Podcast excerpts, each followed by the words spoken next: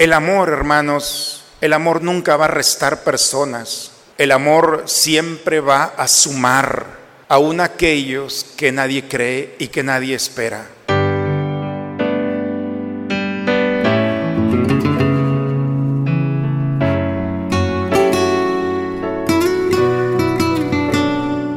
Bienvenidos a la Santa Misa. Todavía es tiempo, dice el Señor Arrepiéntanse de todo corazón y vuélvanse a mí, que soy compasivo y, misericordioso. Honor y gloria a ti, Señor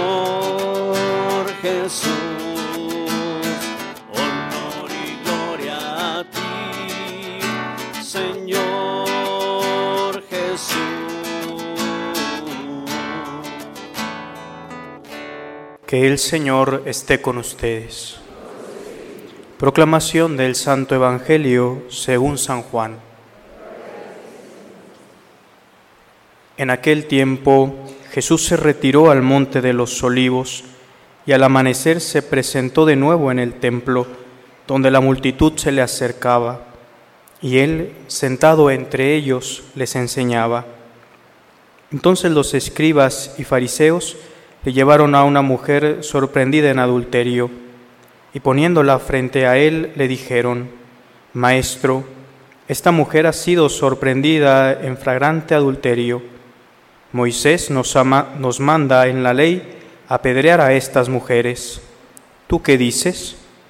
Le preguntaban esto para ponerle una trampa y poder acusarlo. Pero Jesús se agachó y se puso a escribir en el suelo con el dedo.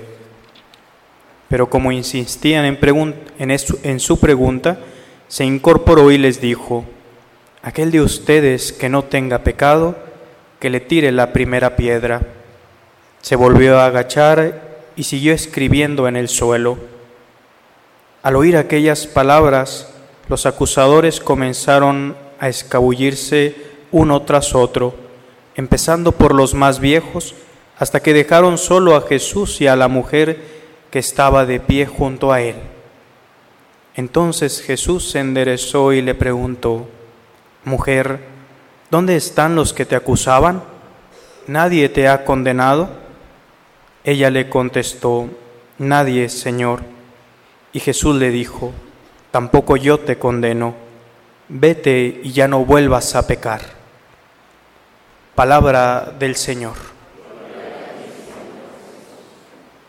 Estamos, hermanos, ya a muy pocos días de celebrar la gran fiesta cristiana que es la Pascua, la fiesta, la solemnidad más importante de nuestra vida cristiana. Se dice que ni todos los domingos del año hacen la Pascua, la noche de la resurrección donde la oscuridad, donde el poder del enemigo no tiene poder sobre nosotros. Por eso, a una semana de entrar ya en el misterio de la Pascua, la lectura del día de hoy nos, nos ponen en alerta. Mucho cuidado, dice la escritura el día de hoy.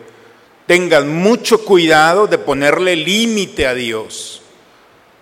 Porque sin darnos cuenta podemos nosotros pensar que la obra de Dios es del pasado. Dios ha intervenido, ha sido bueno con nosotros porque ha participado en nuestra historia. Así dice el profeta Isaías, ¿qué cosa no ha hecho Dios por su pueblo? Salvó a su pueblo del ejército del faraón, abrió el mar, las grandes experiencias de un pueblo que vio la mano poderosa de un Dios que los sacó y los condujo por el desierto. Pero dice, no recuerden lo pasado ni piensen en lo antiguo. Yo voy a realizar algo nuevo. Ya está brotando. ¿No lo notan? Sin mucho cuidado de pensar que la obra de Dios es del pasado. Ya Dios terminó conmigo. Su poder, su grandeza, su misericordia es un evento del pasado. Claro que no. Dios no ha terminado contigo ni con la humanidad lo mejor viene, dice la escritura el día de hoy. Vean cómo Dios puede hacer brotar agua en el desierto, donde nadie espera nada, Dios lo puede hacer. Por eso mucho cuidado con decir, no, yo ya no tengo nada que hacer en este mundo. Yo ya hice lo que tenía que hacer. Esos comentarios no son de Dios, ¿eh? Los comentarios de Dios es Dios me ha permitido la vida y el día de hoy me ha dado una razón para despertarme, porque Dios no ha terminado todavía su obra conmigo, todavía me va a sorprender. Y esa experiencia del hombre es la oportunidad de decirle a Dios, tu obra grande, tu obra magna todavía no termina. Quizá para la lógica y los criterios de este mundo tu edad, tu enfermedad, tus, todo lo que has vivido, te dicen, ya no hay nada que hacer.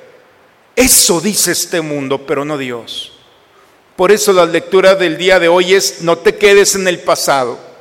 Mucho cuidado, porque todavía falta mucho por despertar y por vivir y por experimentar.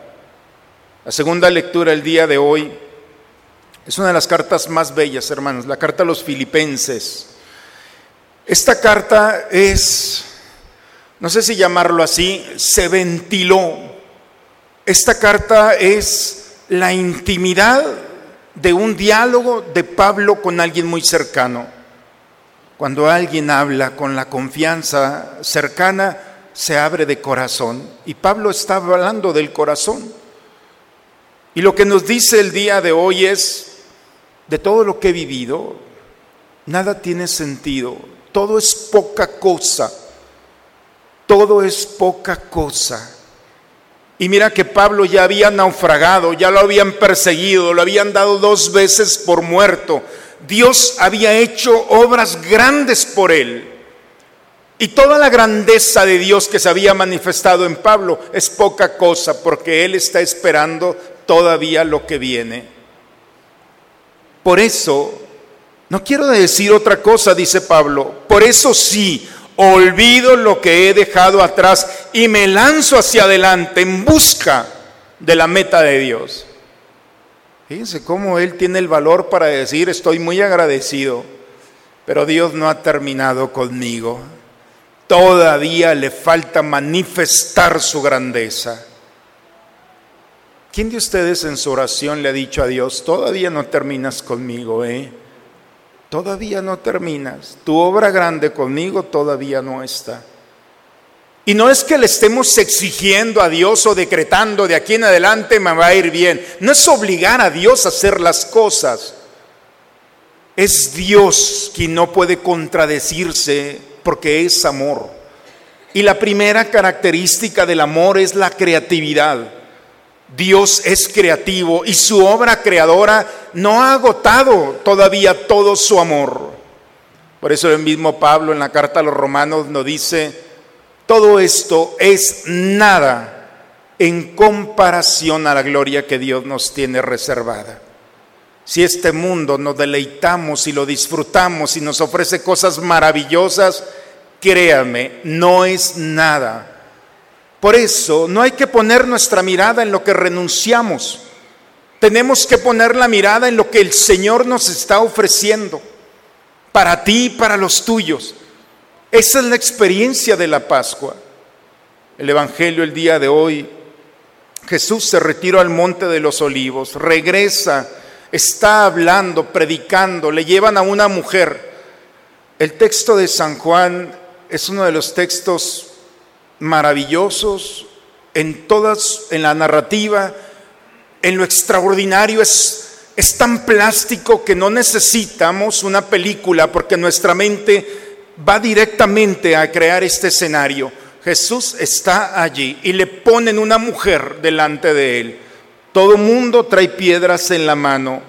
La ley dice, Levítico, dice que una mujer con encontrada en adulterio, el hombre y la mujer tienen que ser lapidados. La sentencia ya está hecha. Y llegan con Jesús para preguntarle, esto es lo que dice la ley. ¿Tú qué dices? Jesús, la postura tiene mucho que decir.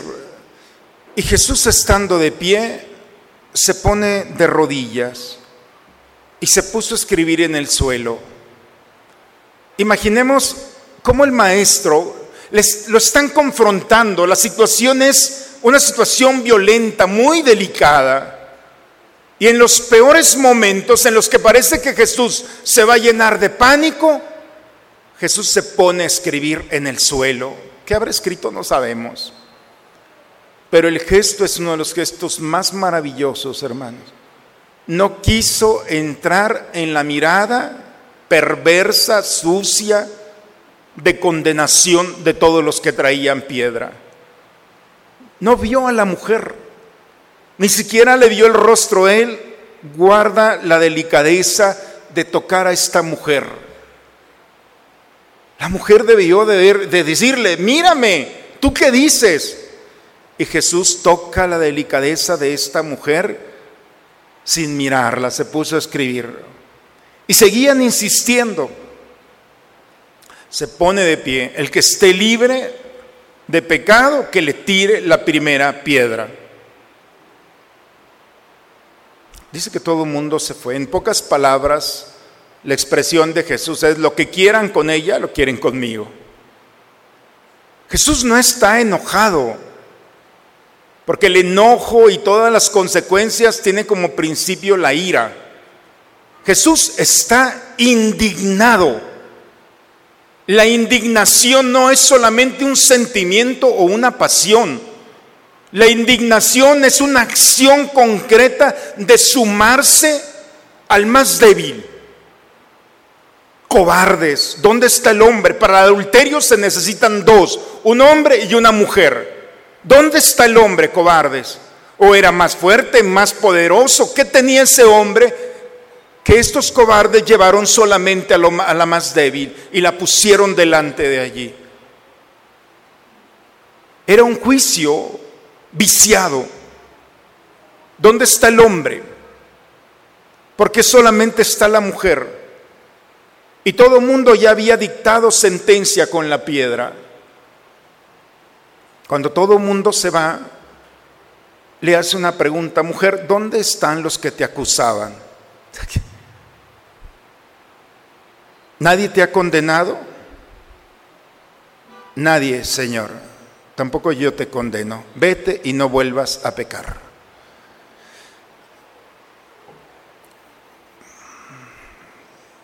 ¿Qué, qué mensaje, hermanos? El Señor nos quiere dar a la vida cristiana a nosotros.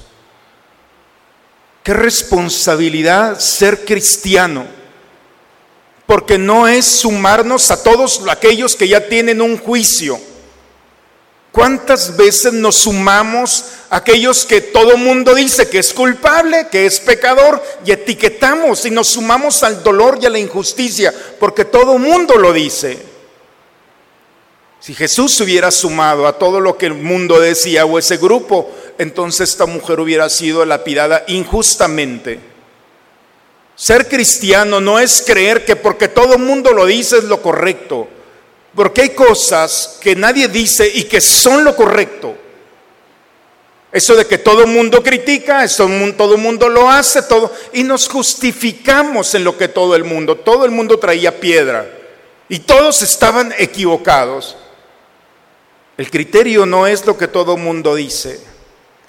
El criterio es lo que hay en el corazón. Cuando todo mundo veía una mujer pecadora, Jesús vio una mujer asustada, sola, y vio la razón por la que había hecho ese pecado. Jesús la abraza, la abraza con su delicadeza, y ese vete no no le hizo caso a Jesús. La tradición nos dice que fue de aquellas mujeres que estuvieron al pie de la cruz. El amor, hermanos, el amor nunca va a restar personas. El amor siempre va a sumar aún aquellos que nadie cree y que nadie espera. Qué difícil somos nosotros para manifestar esta decisión de ser cristianos El martes pasado estuvo con nosotros en nuestra comunidad un joven, Mauricio Clark, hablando de su conversión. ¡Qué escándalo! Un pecador homosexual, drogadicto, estuvo entre nosotros y nos habló. ¡Qué escándalo! Me dio pena cuando me dijo, Padre, ¿cuántos filtros tengo que pasar para que los sacerdotes me crean que me he convertido? Ya no creemos en la conversión. Fue con su amiga Yuri a, un, a una iglesia y cuando habló de su conversión, todos participaron, celebraron su conversión. Dice, y aquí, aquí no celebran mi conversión, soy una amenaza. Qué vergüenza y qué triste que no creamos en la conversión, que seamos tan duros para tomar piedra y no dejar, tú eres pecador, pecador te quieres y te tienes que morir. Qué vergüenza formar parte de una iglesia que no cree lo que Cristo cree. Porque no celebramos la conversión, ni la nuestra, pero tampoco dejamos que los demás se conviertan. ¿Qué cuenta le vamos a dar a Dios? Cuando hemos sido obstáculo para que alguien, aún su lucha fracasada, no la celebremos también esa lucha. Ah, no, es un muchacho que va a volver a lo mismo. Va a volver a lo mismo. Y su día de lucha, un solo día de lucha por su conversión vale la pena más que todos aquellos que creen que no necesitan de convertirse. Por eso estamos a una semana de la Pascua. Y la semana de Pascua es creer en el poder de la resurrección. Pablo nos dice el día de hoy, todo es nada. Y todo es nada cuando experimentamos la fuerza del resucitado compartimos sus sufrimientos, nos asemejamos a Él en su muerte, pero también resucitamos con Él a una nueva vida. Las miserias de la humanidad, hermanos, no es solamente la expresión del pecado. La miseria de este mundo es también una oportunidad para que Dios manifieste su poder, su misericordia, su luz, su esperanza. ¿Por qué Dios me deja pasar por esto? ¿Por qué Dios lo deja pasar por esta razón, por esta situación, por esta mala decisión? Para que Dios manifieste su misericordia, sanando al pecador, iluminando al que se ha equivocado, sanando al enfermo, consolando al que ha perdido un ser amado. Por eso la fiesta de la Pascua es la noche, hermanos, en la que se oscurece todo, se apaga la luz del templo, es un signo de que morimos con Cristo, morimos a las estructuras de este mundo y nos dejamos iluminar por el nuevo Sirio, una nueva forma de vivir, de pensar, de experimentar, de ser. Una nueva vida que no depende de un acto de la voluntad, es un regalo de Dios, como dice el profeta nos quitará el corazón de piedra e infundirá en nosotros un corazón de carne. Tenemos que dejar, hermanos, de estar señalando a los demás. Tenemos que empezar a celebrar con gozo y alegría que alguien está entre nosotros, que se ha equivocado y que ha vuelto nuevamente a nuestra comunidad. Tenemos que celebrar en nosotros los momentos en los que nos hemos equivocado y hemos regresado al Señor con humildad. Si no celebramos nuestras pequeñas o grandes luchas, entonces no vamos a entender lo que significa el, proyecto de Dios entre nosotros.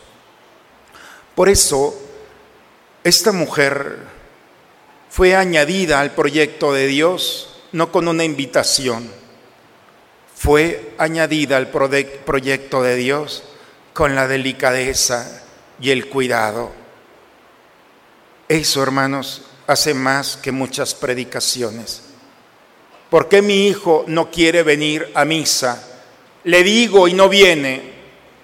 Jesús no le dijo a esta mujer, ven, vente a misa, vente conmigo. El amor, hermanos, suma. Y si la gente no te sigue y no los inspiras, es porque estás viviendo una caricatura del amor. El verdadero amor inspira, construye, edifica, conduce. Y el amor verdadero no lo vamos a encontrar en este mundo. El amor verdadero es Dios. Él nos invita a vivirlo, a participar de este amor, para restaurar nuestra vida, para creernos que podemos ser personas diferentes, nuevas, que el pasado hay que agradecerlo, pero lo bueno, lo bueno viene. Esa es la razón cristiana para despertarse todos los días. Dios no ha terminado contigo ni conmigo. Dios está actuando, dice el texto el día de hoy. Date cuenta, lo mejor viene hoy. Ojalá, hermanos, que agradecidos por la vida, nos preparemos para vivir un presente y un futuro esperanzador en el Señor. Y si Dios ha sido bueno conmigo y me ha sanado, me ha restaurado, entonces ojalá que también tengamos conciencia y apliquemos lo que nosotros recibimos en aquellos que están y encontraremos en nuestro caminar. En el nombre del Padre, del Hijo y del Espíritu Santo.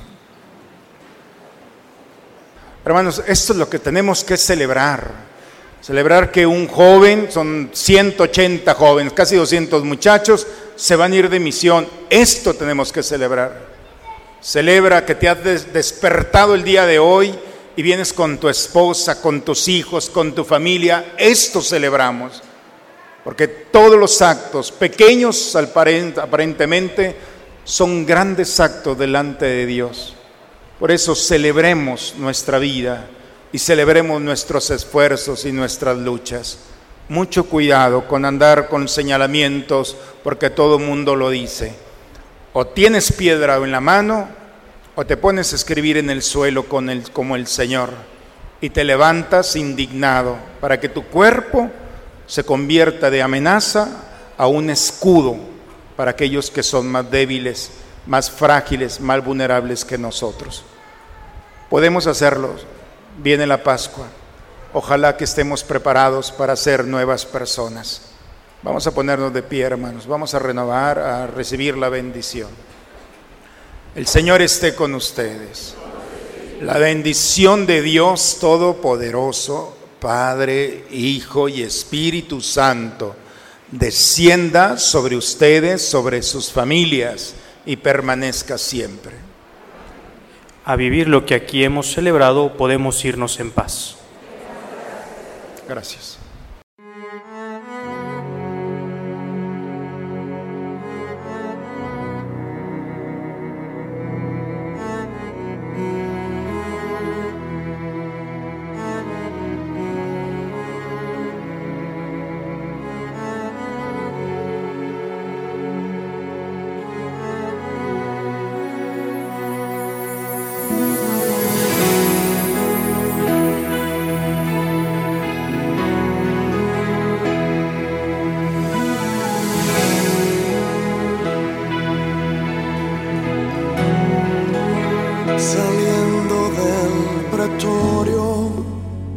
Marcha una procesión con rumbo al Calvario.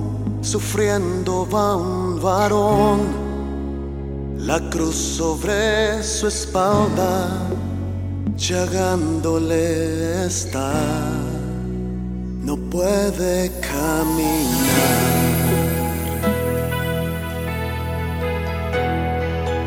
y no puede dar un paso y cae sobre el camino, recibe un latigazo sobre su cuerpo herido, no puede avanzar, se escucha solo un grito, levántate maldito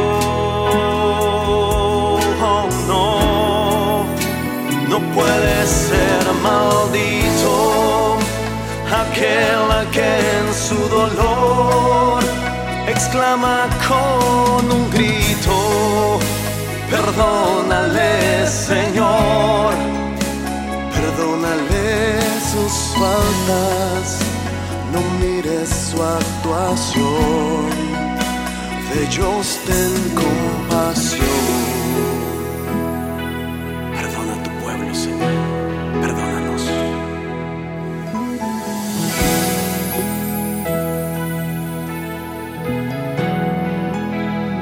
Tengo de un amigo, se tengo de un amor, se tengo de un humano que sienta compasión, que acepte esta sangre que derramando estoy por su salvación.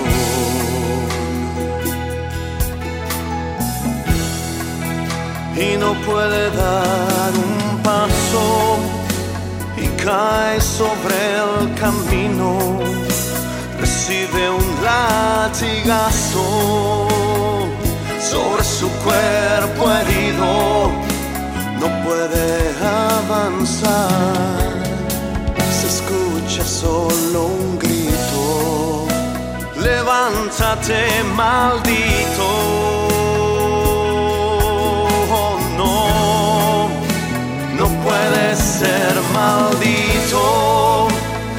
Aquel que en su dolor exclama con un grito, perdónale Señor, perdónale sus faltas, no mires su actuación, de ellos ten compasión.